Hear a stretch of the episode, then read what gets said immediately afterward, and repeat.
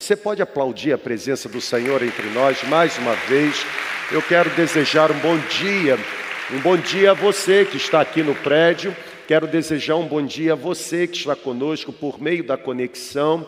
E eu quero pedir que você pegue aí a sua Bíblia, por favor, e eu vou ler o livro do profeta Isaías, capítulo 55. Vou ler dois versículos, o versículo 6 e também farei a leitura do versículo 7. E eu quero pensar com você nesta manhã sobre a, o tema que tem, de alguma forma, abençoado a nossa caminhada. Ontem, aqui, no dia da visão, a pastora Érica apresentou o nosso planejamento de estudo para as células.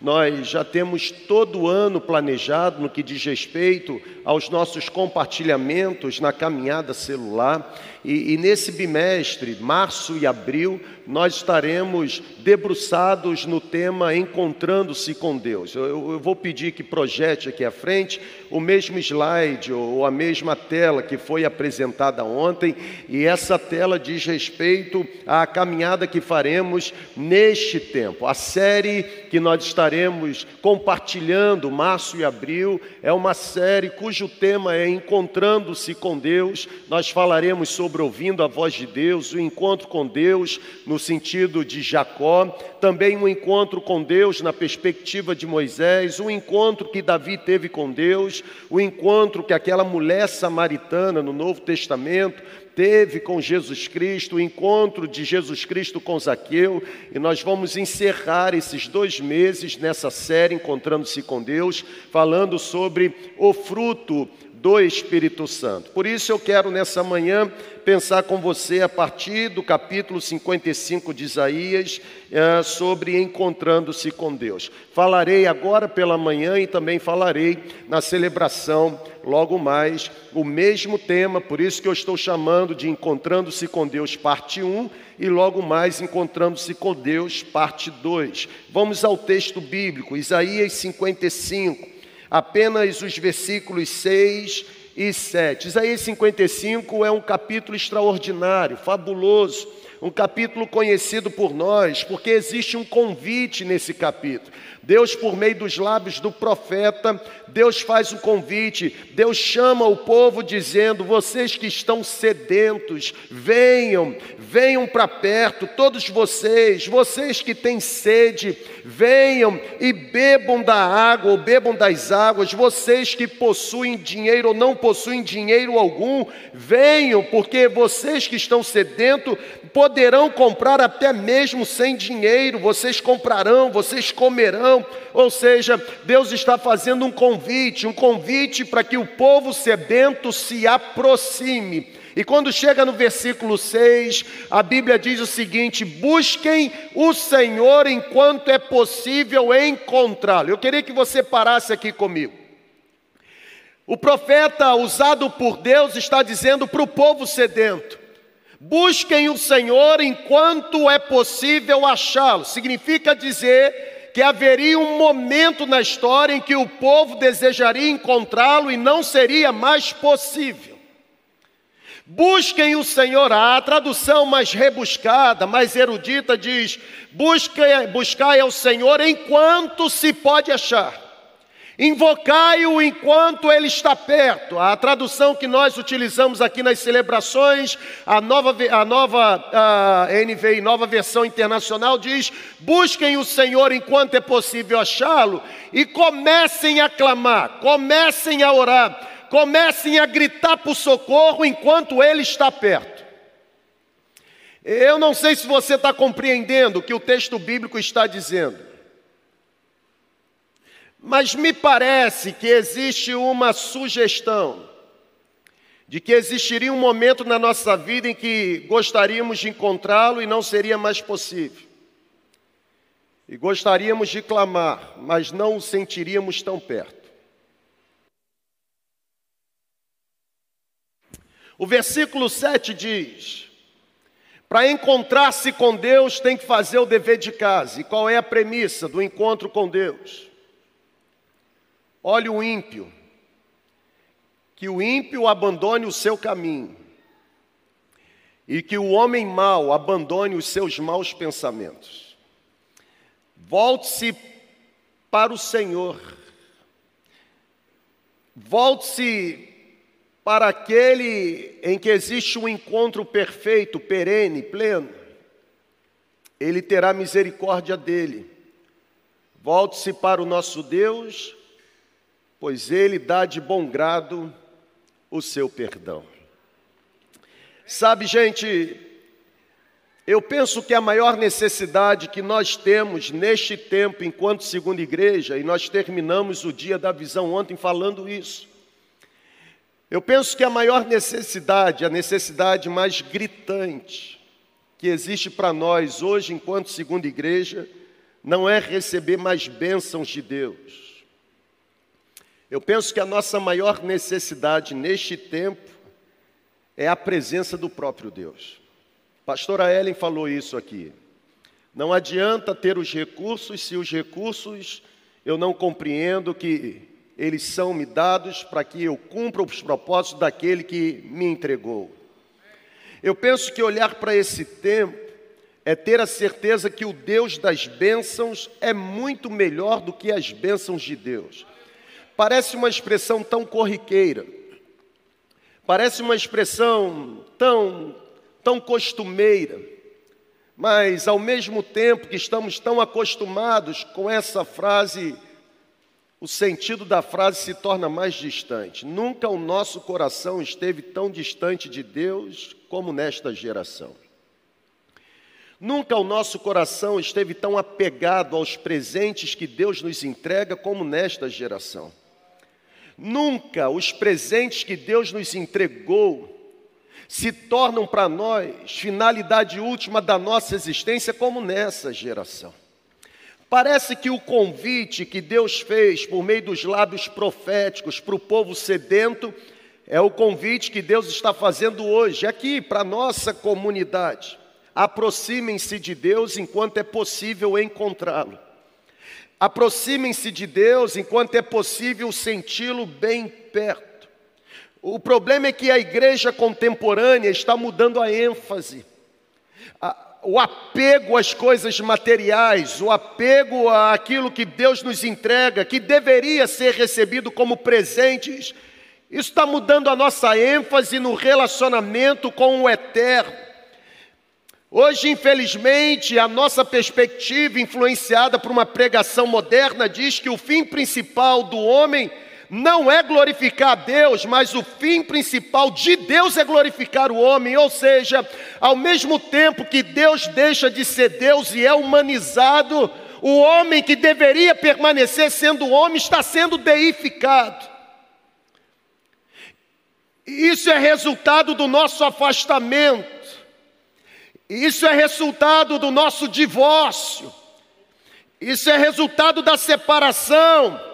O evangelho moderno está ensinando que Deus é quem está a serviço do homem e não o homem que deve se dedicar ao serviço de Deus. É por isso que, infelizmente, nós convivemos com pessoas que, apesar da trajetória cristã, são pessoas frustradas, decepcionadas, mal resolvidas na sua vida espiritual, porque acreditam num Deus que se torna o Aladim da lâmpada, um Deus que, quando recorrido, se torna obrigado a satisfazer todos os desejos. Se estar sedento de Deus é muito mais do que almejar no coração receber uma bênção do céu. Estar sedento de Deus é ter a certeza que, ainda que a bênção material não se aproxime de mim, a presença do Eterno nunca me faltará. A Bíblia está nos chamando nessa manhã, o foco mudou. O foco mudou, não é mais, não é mais Deus que se torna a medida e o fim de todas as coisas. Mas a medida e o fim de todas as coisas tem se tornado homem. Fazemos as coisas para agradar os homens, fazemos as coisas para prender a atenção dos homens, fazemos as coisas para escravizar os homens, e na nossa tentativa de manter entre nós uma grande audiência, pode ser que experimentemos a tragédia da igreja de Laodiceia, igreja cheia e Jesus do outro lado da calçada. Sabe, gente, eu chego aqui nessa manhã, no poder do Espírito Santo, para trazer para você uma mensagem de avivamento, encontrando-se com Deus. A que distância o seu coração está dele nesse exato momento? A que distância você caminha da direção que o Espírito dele pode, pode lhe dar? Talvez seja por isso que hoje o homem trocou a ênfase. Talvez seja por isso que hoje o homem troca o próprio Deus pelos presentes de Deus.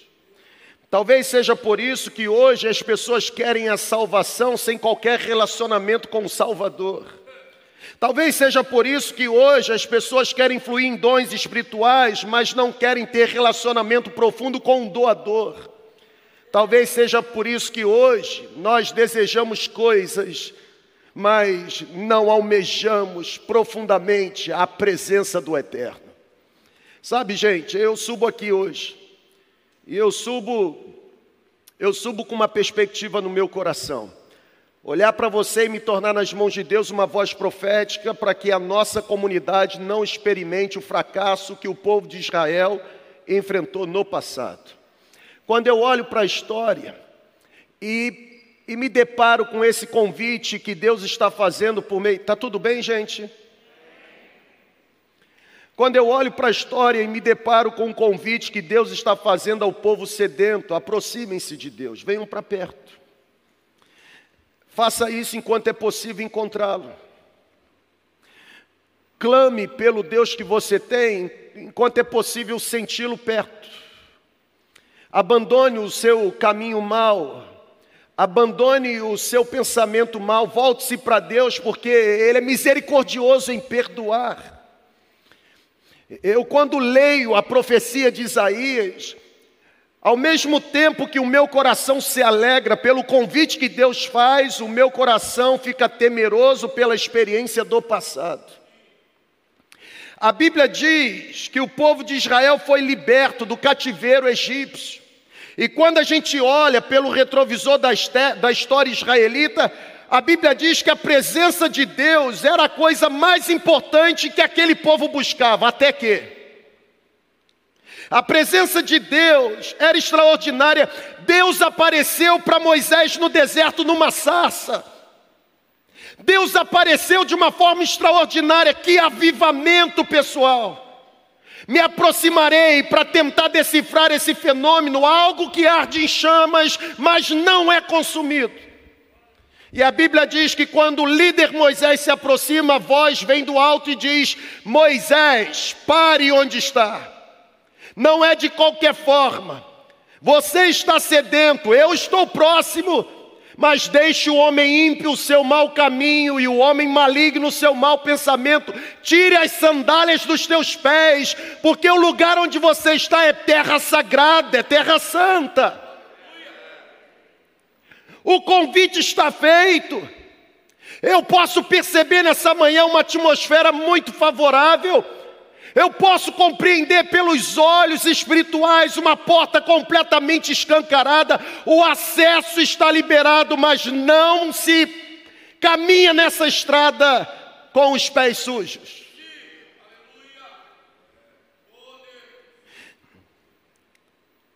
Deus apareceu para Moisés, a glória se manifestou.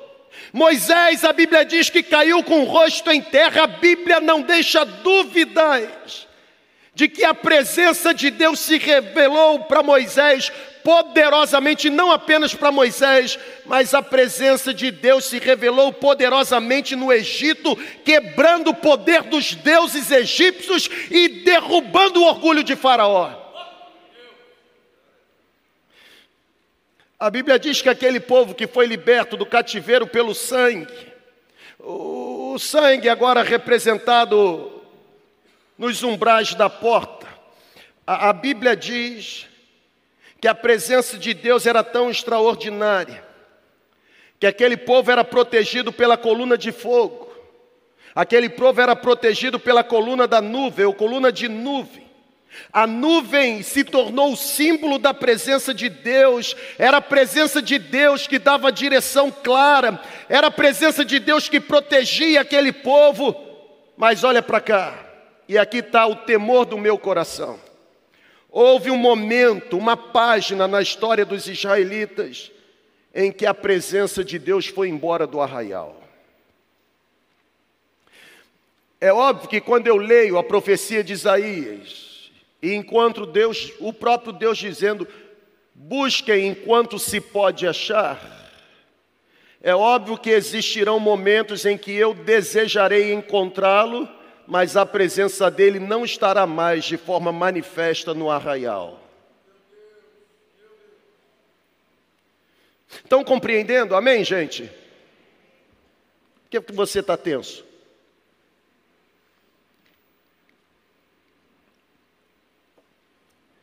O povo pecou. O povo pecou.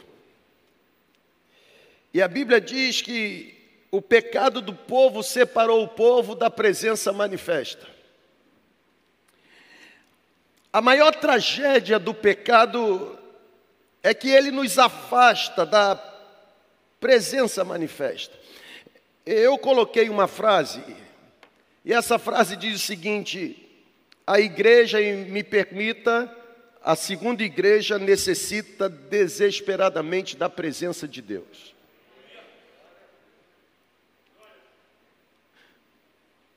Não pode ser apenas um discurso. Não pode ser apenas um desejo do coração. Tem que ser uma busca constante, gente. Que música extraordinária que nós cantamos aqui. Ele nos salvou, Ele nos resgatou. Deus salva os seus filhos e resgata os seus ungidos. Aquele povo que buscava e encontrava, existiu um momento que buscou e não encontrou, porque a presença se retirou do arraial.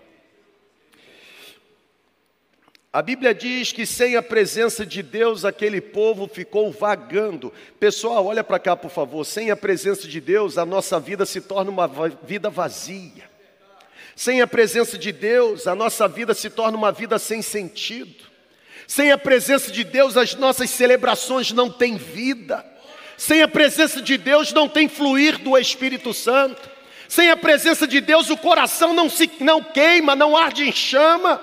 Sem a presença de Deus podemos ter boas músicas, mas não haverá derramamento de unção. Sem a presença de Deus, as nossas mensagens poderão ser mensagens bem elaboradas, influenciando, impactando a mente, mas não causarão transformação. É a presença, gente. Por isso, o objetivo dos dois próximos meses, encontrando-se com a presença, e talvez você diga para mim assim, mas eu já encontrei a presença de Deus há trinta e poucos anos quando eu me converti. Se você já encontrou, por que você continua reproduzindo os mesmos pecados que você reproduz há 20 anos? Porque Isaías está dizendo: deixe o homem ímpio o seu mau caminho e o homem maligno os seus maus pensamentos e se volte para Deus que é misericordioso em perdoar. Sabe, gente, a Bíblia diz no capítulo 32 de Êxodo que aquele povo de Israel que desfrutava da presença Agora a presença de Deus se retira, sabe por quê? Porque eles decidiram construir para eles mesmos um Deus fabricado pelas próprias mãos. Arão fez um bezerro de ouro e aquele povo passou a adorar o bezerro de ouro. Aquele povo se entregou a práticas ostensivas de pecado. Aquele povo se enveredou na estrada da bebedeira, aquele povo se enveredou na, na estrada das danças pagãs, eles se rebelaram contra Deus, eles abandonaram a Deus, eles, eles depressa se desviaram do caminho de Deus, e porque abandonaram a Deus e se curvaram diante de um ídolo, a Bíblia diz que imediatamente aquele povo sucumbiu numa decadência. decadência moral. O pecado daquele povo provocou a ira de Deus. Mas a Bíblia diz que Moisés intercedeu pelo povo. Moisés intercedeu, Êxodo 33, versículo 3, a Bíblia diz que Deus poupou o povo, mas disse o povo: Destruir não vou destruir, mas eu não irei mais com vocês.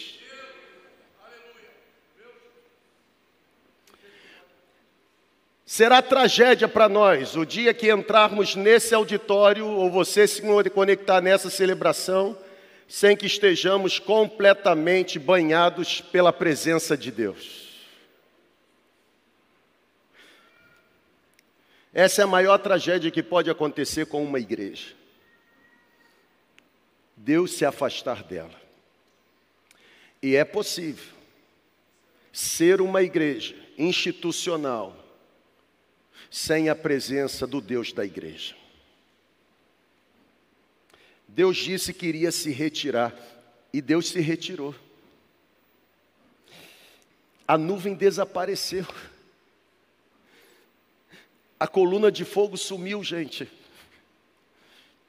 Os sinais visíveis da presença de Deus desapareceram. E o interessante é que quando eu olho para o cenário de hoje, a conclusão que eu chego é que a igreja está fraca e os membros da igreja caindo nos mesmos pecados do mundo. Sabe por quê? Porque nós não estamos vivendo na presença de Deus. Nós não estamos andando com Deus. Nós não estamos mergulhados na vida de Deus, estamos amando o mundo e desprezando a Cristo. Estamos flertando, estamos tendo prazer com o banquete do mundo, mas não estamos nutrindo fome pela presença de Deus. Sabe, estamos conhecendo muito a respeito de Deus, mas não estamos conhecendo o próprio Deus. Eu citei uma frase ontem, repito, porque nessa semana alguém me parou lá no corredor do prédio administrativo, enquanto eu chegava para trabalhar, e aí começou a falar do seu currículo de vida, dizendo sobre tantos anos de vida cristã, e que já leu a Bíblia tantas vezes, e na mesma hora, porque eu estava apressado, olhei para ele e falei assim: irmão, para abençoar o seu dia, leu tantas vezes a Bíblia. A pergunta é: você só tem a Bíblia na cabeça ou já colocou a sua cabeça na Bíblia? Porque memorizar texto bíblico, gente, não vai funcionar. Não vai funcionar. Eu vou repetir. Memorizar texto bíblico não vai funcionar. O texto bíblico memorizado precisa ganhar cor, precisa ganhar vida na atitude. Se existe um lugar onde a carnalidade precisa ser queimada com o fogo do Espírito Santo, é na igreja de Jesus. Nós precisamos ter consciência que é por causa do pecado que Deus se retira do meio do povo. O texto que nós lemos, Deus está dizendo: aproximem-se enquanto é possível encontrá-lo.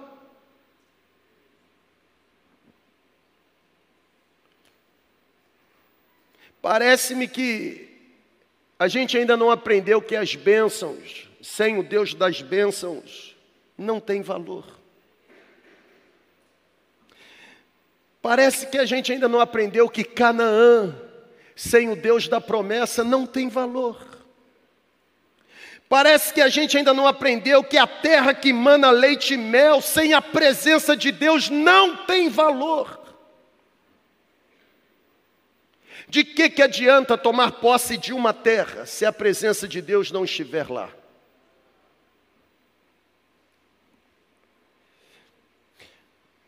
A gente pode ter propriedades, a gente pode adquirir influência, e até mesmo influência social. A gente pode ter muito dinheiro guardado, mas se a glória de Deus não estiver presente, para nada serve. De que, que adianta o homem ganhar o mundo inteiro e no final caminhar para o inferno? Se nós queremos a presença de Deus, se desejamos ser encontrados ou encontrarmos a presença de Deus, nós precisaremos ter coragem para romper com tudo aquilo que nos afasta da presença de Deus. Deixe o homem ímpio o seu mau caminho, e o homem maligno o seu mau pensamento, e se volte para Deus. Não é se volte para Deus e deixe, é deixe e se volte. Precisa caminhar pela estrada da santidade. Sabe por quê? Porque eu já aprendi na minha jornada espiritual que não existem substitutos para a presença de Deus no meio da igreja. Música animada, louvor pomposo, pregação muito bem arquitetada, recepção maravilhosa, estrutura aconchegante, tecnologia. Isso tudo até faz parte do processo, mas não cumpre a finalidade se a presença não se manifestar. Nós precisamos da presença. Nós precisamos da presença. E a pergunta que surge é: como atrair de volta a presença de Deus no meio do povo? Como atrair de volta? O domingo não pode se tornar na sua vida o dia oficial de você deixar de fazer o que gosta de fazer para cumprir uma agenda religiosa. Quando Paulo, acerca da oferta, diz para a igreja dos Coríntios, a igreja de Corinto, quando Paulo diz assim: cada um contribua conforme propôs no coração, não com pesar ou por vaidade, vanglória, porque Deus ama aquele que entrega com alegria. É óbvio que ali Paulo está sendo específico a doações. Mas é óbvio também que é muito mais do que entregar dinheiro, é entregar-se a si mesmo. Nada que é feito por obrigação, com pesar, arranca sorriso dos céus. Ah, hoje é dia de ir. Eu vou, porque se eu não for, o anjo da morte pode me pegar. Eu, quando era pequeno, uma forma de eu ser proibido de jogar bola no domingo ou ir para o Maracanã assistir jogo no domingo era a teologia do terror. Porque diziam: se você for jogar bola, a bola vai bater na sua boca, vai arrancar seus lábios, a mão de Deus vai pesar. Quando é que a gente vai começar a servir a Deus por prazer e alegria e não por medo da consequência do pecado? Consegue compreender? Vai dar o dízimo, não, vai gastar dobrado com remédio. Quem nunca ouviu isso aqui, gente? Sai para lá, filho do cão. Não devolvi o dízimo, gastei o dobro com o conserto do meu carro. Você não entendeu nada de vida espiritual. Miserável, pobre, cego, nu. Não entendeu nada. Porque o interesse de Deus não tem a ver com dinheiro, o interesse de Deus tem a ver com o coração. Você não entrega é porque o seu coração ainda não se rendeu. Você não entrega porque você ainda não se encontrou. Você não entrega porque você ainda é escravo e não escravo do Senhor correto, você está sob o jugo do Senhor errado. Como que a gente atrai novamente a manifestação da presença de Deus no meio do povo, a restauração da igreja começa quando a própria igreja sente sobre si o fardo da oração. Isaías está dizendo: vocês devem buscar o Senhor enquanto é possível encontrá-lo, mas Isaías diz: clamem pelo Senhor enquanto Ele está perto.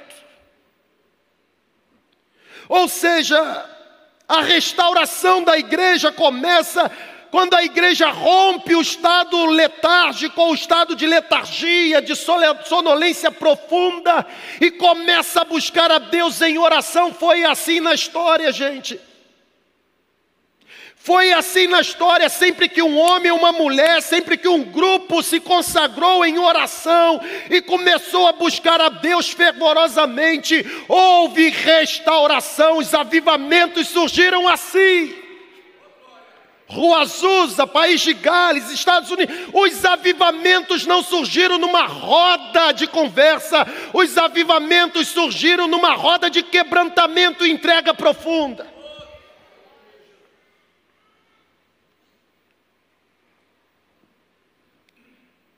Sem oração a igreja não tem poder e não tem mesmo. Pode fazer barulho, agora diabo não sai por causa de barulho. Eu, eu tive um professor, pastor Amauri Jardim, vocês também tiveram. Oficial general da aeronáutica, major brigadeiro do A3 Estrelas. E ele entrava na sala de aula e era uma comédia pastor da congregacional de Bento Ribeiro, uma igreja muito grande, que naquela época, década de 90 e início do ano 2000, era muito conhecida por causa das vigílias que realizava.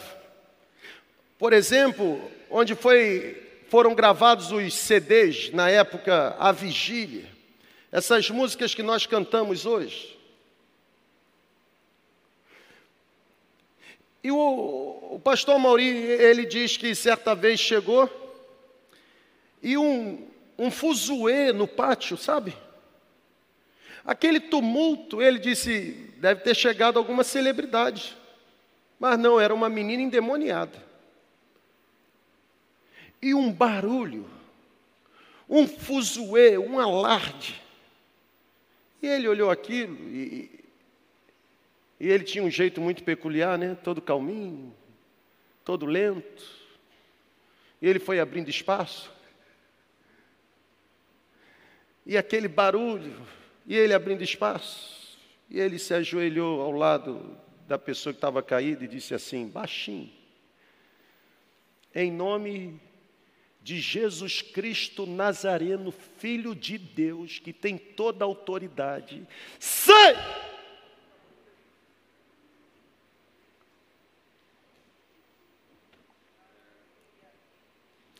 O problema é que a gente tem muito barulho e pouca unção. Tem muito movimento e pouca santidade. Tem muito enfeite e pouca consagração. É possível levantar as mãos para o alto e o coração está distante. A gente precisa atrair de volta a presença. Eu vou repetir para o seu coração incendiar e pelo menos você dizer aleluia. É preciso a gente trair de volta a presença. É preciso. Sem oração, os corações não se quebrantam. Sem oração, os corações não se derretem. Oração é fogo, gente. Oração é chama acesa. É fogo do céu. Sem oração, a presença manifesta de Deus não desce sobre o povo. Sem oração não existe Shekinah, presença manifesta. Sabe, a gente precisa fazer o que o texto bíblico está mandando. Deixe o homem ímpio o seu mau caminho, o homem maligno o seu mau pensamento.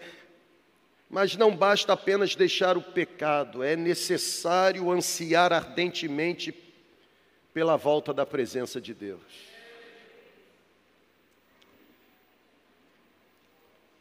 Vocês se lembram da história que eu contei acerca do povo de Israel? Lá no capítulo 33, se não me falha a memória, na mesma história, a Bíblia diz que Moisés estava ansioso para que a presença de Deus retornasse. Eu não anotei isso não, mas mas está assim, ó.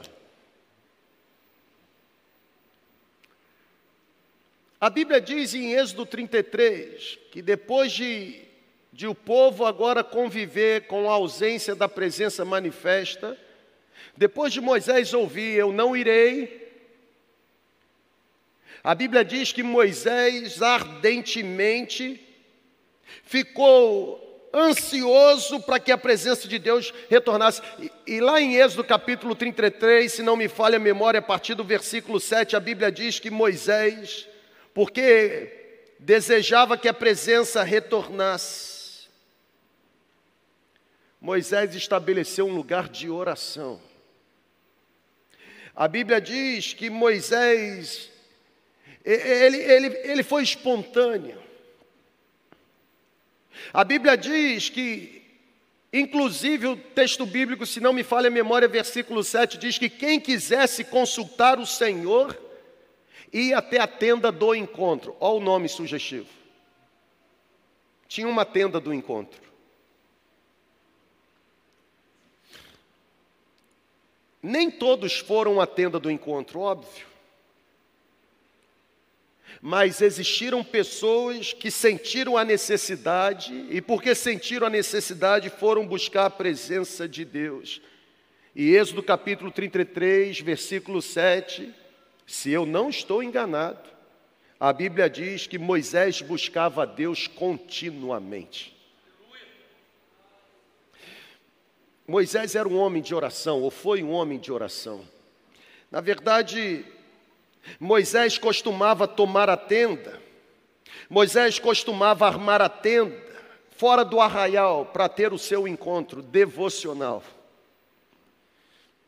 Nem todos foram mas alguns sentiram a necessidade. Eu volto aqui para o meu esboço e digo para você o seguinte: mesmo diante da crise espiritual, mesmo diante de um cenário tão desfavorável espiritualmente falando, nós precisamos manter a nossa vida íntima de oração. Deus falava com Moisés face a face cara a cara. Você não consegue ouvir Deus falar nem por megafone.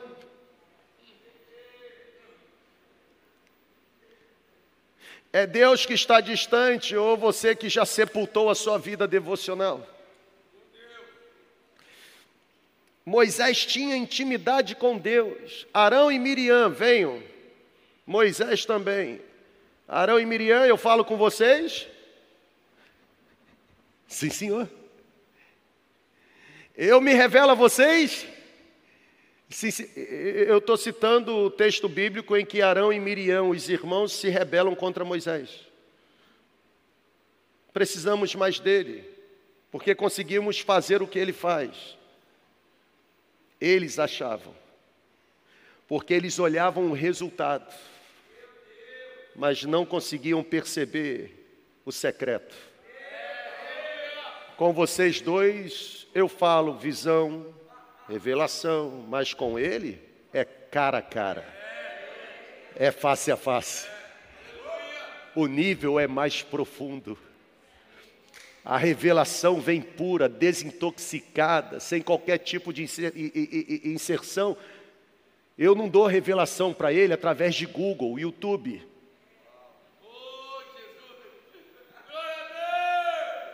Eu, eu me revelo porque Ele me encontra quando Ele me busca. Quando a presença de Deus vem, a gente é transformado. Eu vou repetir. A Bíblia diz que na oração não somente Moisés falava com Deus, mas a Bíblia diz que na oração Deus falava com Moisés. Daí talvez venha o que eu, o que eu tentei expor nessa frase. O grande sábio diz que a oração não é monólogo, é um diálogo com Deus. Você fala, fala, fala, não dá nem tempo de Deus responder. Já viu aquela pessoa que está conversando com você, ela não deixa você falar, você vai falar, parece o Faustão da vida, já viu? Você vai falar, te corta. Vai falar, corta.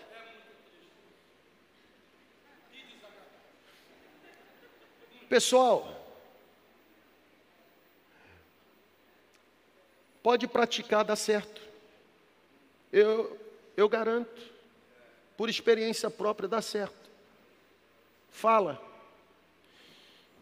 Vai para um canto, sem qualquer tipo de interferência e ruído. Fala. Mas se permita também ouvir. Ele fala. Talvez ele não vai falar com você como fala comigo. Mas e daí? Não é forma, é conteúdo. Talvez para você ele fale por meio de um terremoto. Talvez para você fale por meio de um fogo. Talvez para você fale por meio de uma tempestade. Talvez para mim fale por meio de uma brisa. Não interessa. O que interessa é que ele fala. Busque enquanto ele está perto. É como se Deus estivesse gritando do céu para mim e para você nessa manhã: aproveite a oportunidade. Sabe, a oração muda as coisas.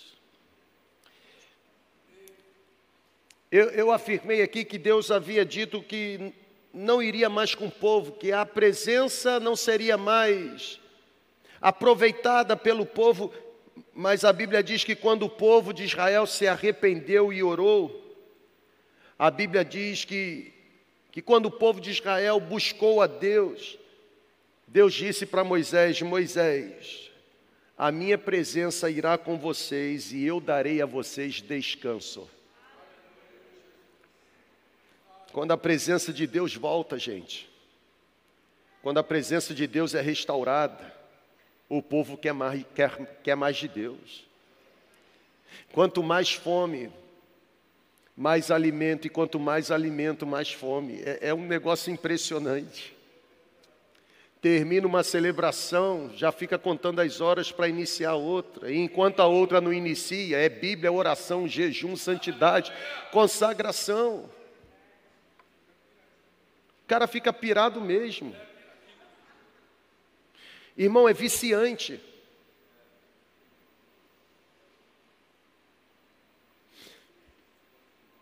Nós não vamos prevalecer enquanto igreja se a igreja for ocupada de crentes vazios. Tem que estar cheio. Porque quando a presença de Deus é restaurada no meio da igreja, a igreja começa a desejar ansiosamente ver a glória de Deus. Eu vou caminhar para o final. E eu caminho para o final dizendo para você o seguinte: a igreja ela é restaurada, é avivada, é renovada, quando há uma manifestação da presença de Deus no meio dela. A presença de Deus, ela torna a adoração viva. A presença de Deus torna as nossas orações fervorosas. A presença de Deus torna os nossos encontros mais do que extraordinários, sobrenaturais. Pessoal, pode acreditar, quando a coluna de nuvem cobre a tenda, os corações começam a arder em chamas. Eu tenho aprendido que não é o lugar e não é mesmo. Eu tenho aprendido que não é o ambiente e não é mesmo. Eu tenho aprendido que não é o ritual e não é mesmo. Eu tenho aprendido que não é a liturgia e não é mesmo. Eu tenho aprendido que não é a estrutura Nada disso, gente, se torna milagroso ou nada disso faz a diferença. O que faz a diferença é a certeza da visitação da presença. E eu estou orando a partir desse exato momento, para que a presença se manifeste. Mas se manifeste mesmo. Você não pode sair de um encontro espiritual em que a presença é invocada, achando que nada aconteceu. Você tem que sair manco. Você tem que sair marcado. Você que não entendeu, Jacó. É porque tem gente que atrasa, né? Não lê Bíblia e atrasa. Não saio daqui enquanto não for marcado.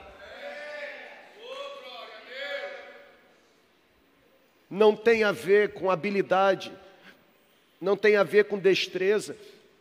Pessoal, pelo amor de Jesus Cristo, não serão as grandes e lindas construções que temos e ainda teremos que farão a diferença, não serão as grandes multidões que conseguiremos reunir nos encontros de domingo, que farão a diferença. O que fará a diferença é a certeza da presença entre nós. Busquem enquanto ele pode ser encontrado se aproxime, clame, ore, enquanto Ele está perto.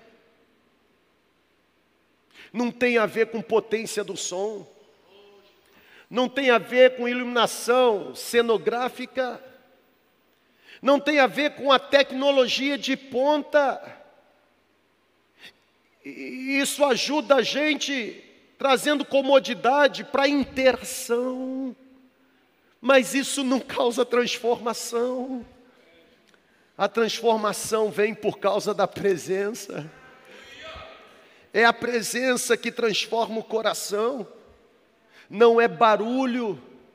Não é barulho que fazermos, é encarnação que manifestamos. Ele está vivo. E porque ele vive, eu creio porque ele vive e eu prego. Se Cristo não ressurgiu dentre os mortos, não adianta a minha pregação e não tem valor a minha fé é certeza no coração. Nós precisamos aumentar a presença de Deus, nós precisamos aumentar a presença de Deus na vida, nós precisamos aumentar a presença de Deus nas células, nós precisamos aumentar a presença de Deus nas celebrações. Se houver presença de Deus, também haverá manifestação do poder de Deus. Porque é a presença de Deus que revela poder.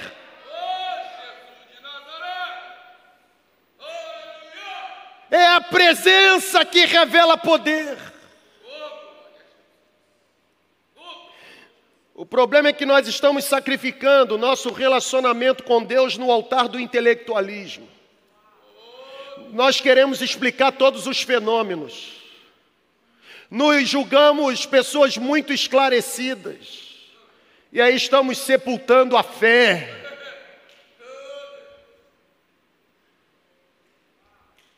O que eu não explico, eu não valido. E aí o evangelho deixou de ser evangelho e se tornou uma seita empírica. Cuidado para você não ser mais um racionalista vagando na terra.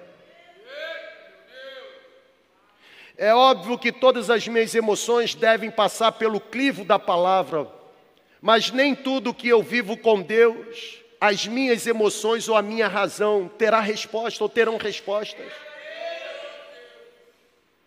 Eu vou repetir. É óbvio que todas as minhas emoções, experiências devem ser submetidas ao crivo da palavra. Mas é óbvio também que nem todos os cenários na minha caminhada espiritual a minha razão apresentará resposta.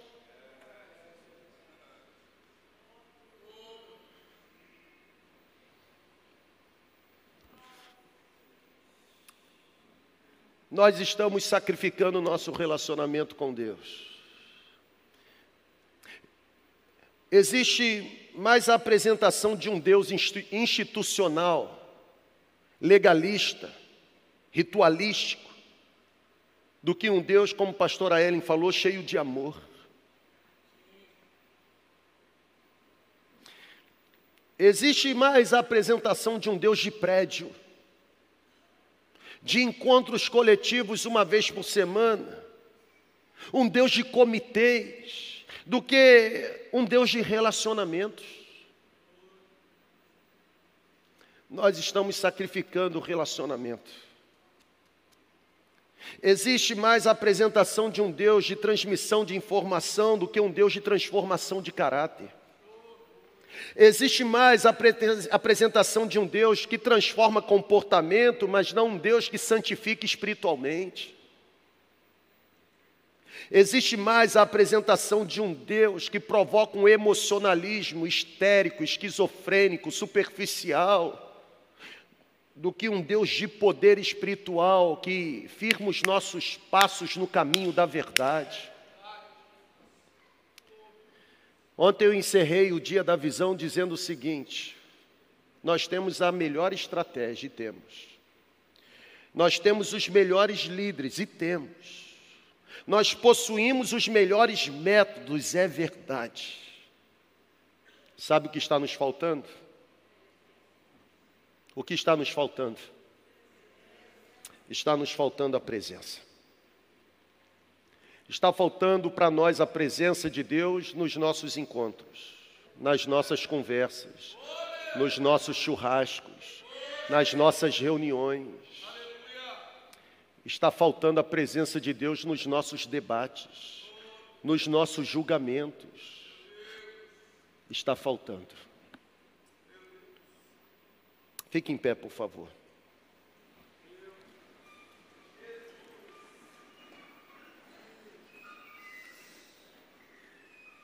Sabe, gente,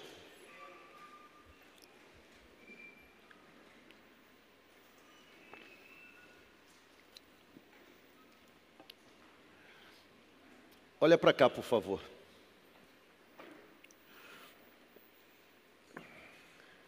Todo pastor Todo pastor, no tempo de hoje, se sente tentado pela pregação moderna. Todo pastor.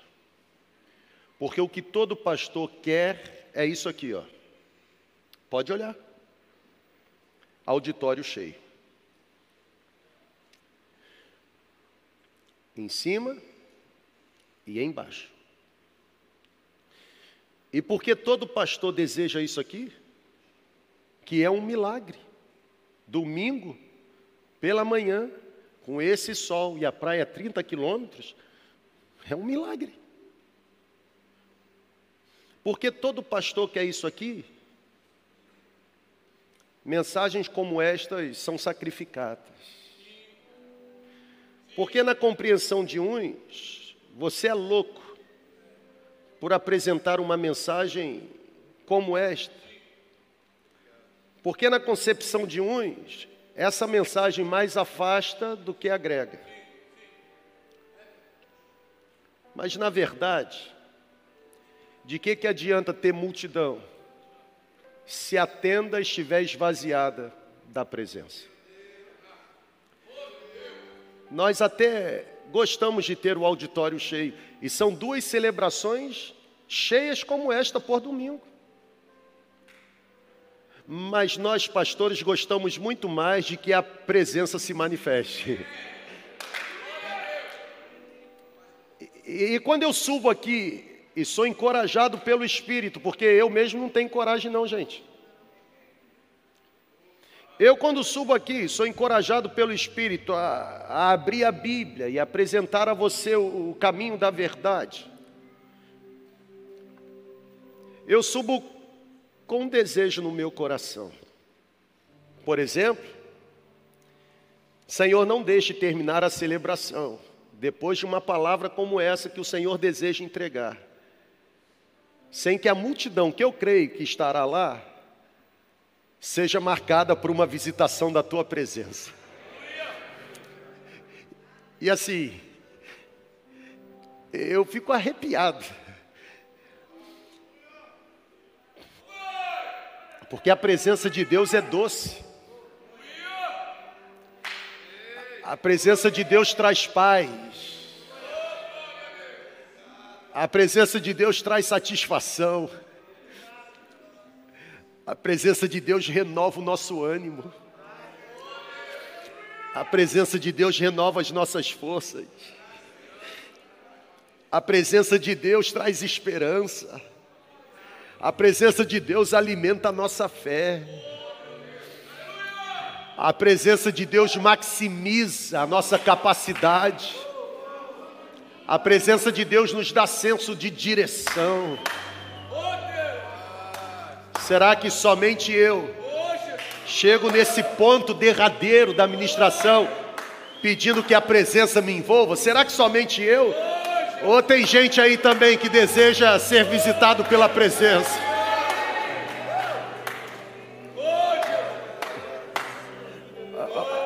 Olha para cá, por favor, olha para cá. Olha para cá. A presença de Deus não vem com técnicas de manipulação. Eu vou repetir. Vamos cantar um louvor bem lento, bem, sabe?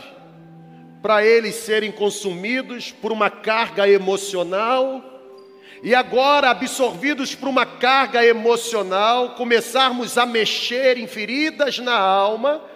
Pra, não, não é assim, gente. Quem é pego na emoção, quando a emoção acaba, volta a ser quem foi. Mas quem é marcado pela presença não volta a ser quem foi um dia de jeito nenhum. A presença de Deus, ela não chega com técnicas de manipulação. Preste atenção. Preste atenção. A presença de Deus chega com entrega sincera. A presença de Deus vem quando há confissão de pecados.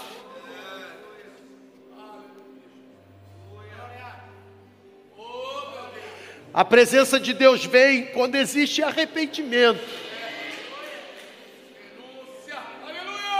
A presença de Deus vem quando há quebrantamento. Se a presença de Deus chegar, o fogo jamais irá se apagar. A gente não tem como produzir o fogo de Deus. A gente não tem como manipular o fogo de Deus.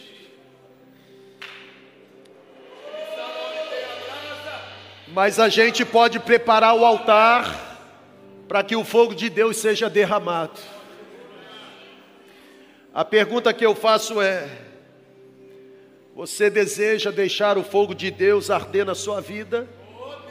Eu vou repetir. Você deseja deixar o fogo de Deus arder na sua vida? Busque o Senhor enquanto ele pode ser encontrado. Invoque o nome dele enquanto ele está perto. Abandone o seu mau caminho. Se abstenha do seu mau pensamento. E agora, agora, volte-se completamente para Ele, porque Ele é misericordioso para perdoar, Ele é misericordioso para salvar. Eu quero orar agora. Senhor, por favor. É a tua palavra quem está nos afirmando que o Senhor está perto. É a tua palavra quem está nos afirmando que o Senhor pode ser encontrado nesta manhã.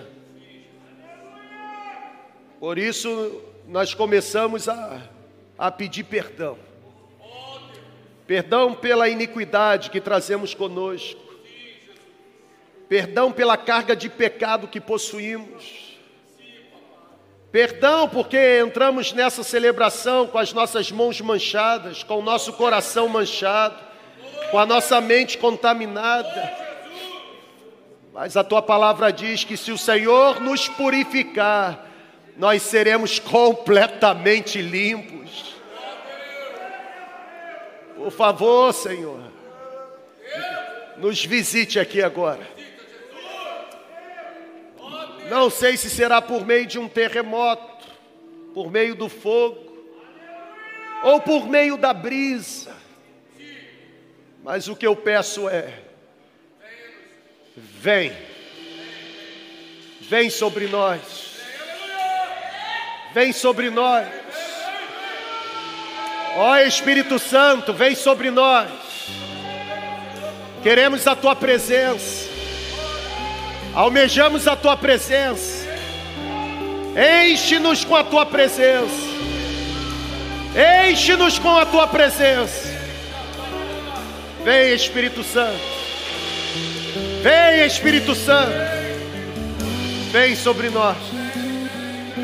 Vem sobre nós.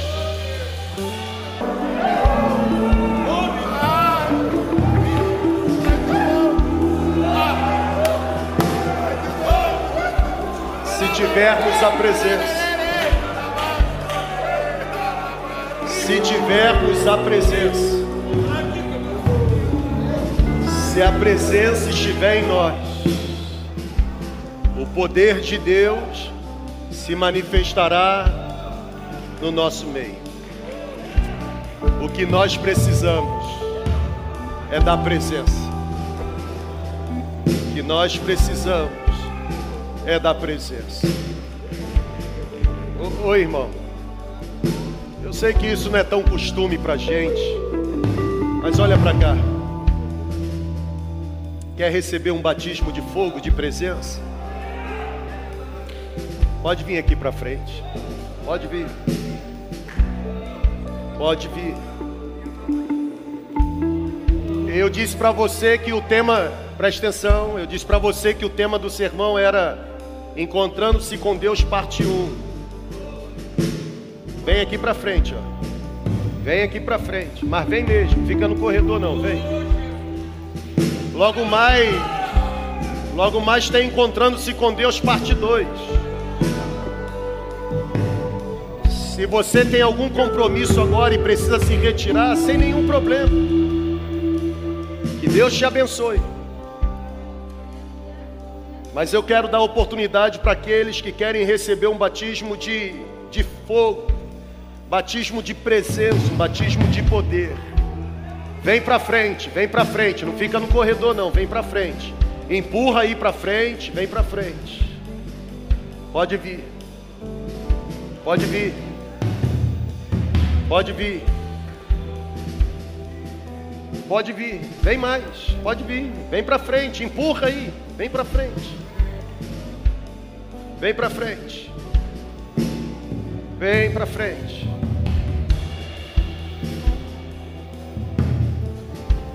Pode vir.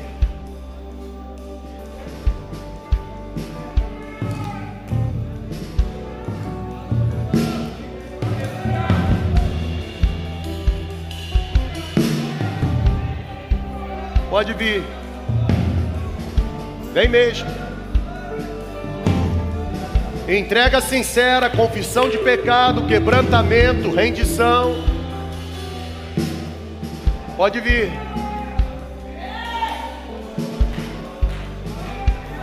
Pode vir.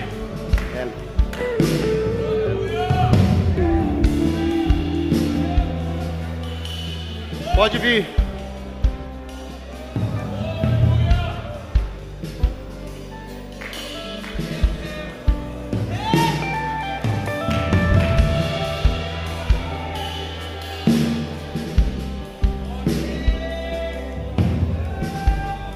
Nós vamos orar agora, gente.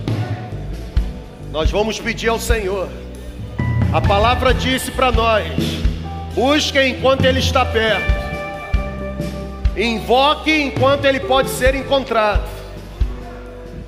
Nós vamos orar para que haja um batismo de fogo, um batismo de poder, um batismo de presença. Se entrega como você nunca se entregou. Se entrega como você nunca se entregou. Se renda. Deixa a presença te envolver. O Senhor te abençoe e te guarde.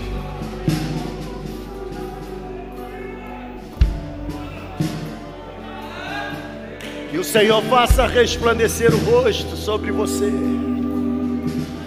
Tenha misericórdia de você o Senhor sobre você levante o rosto e dê a você profunda paz.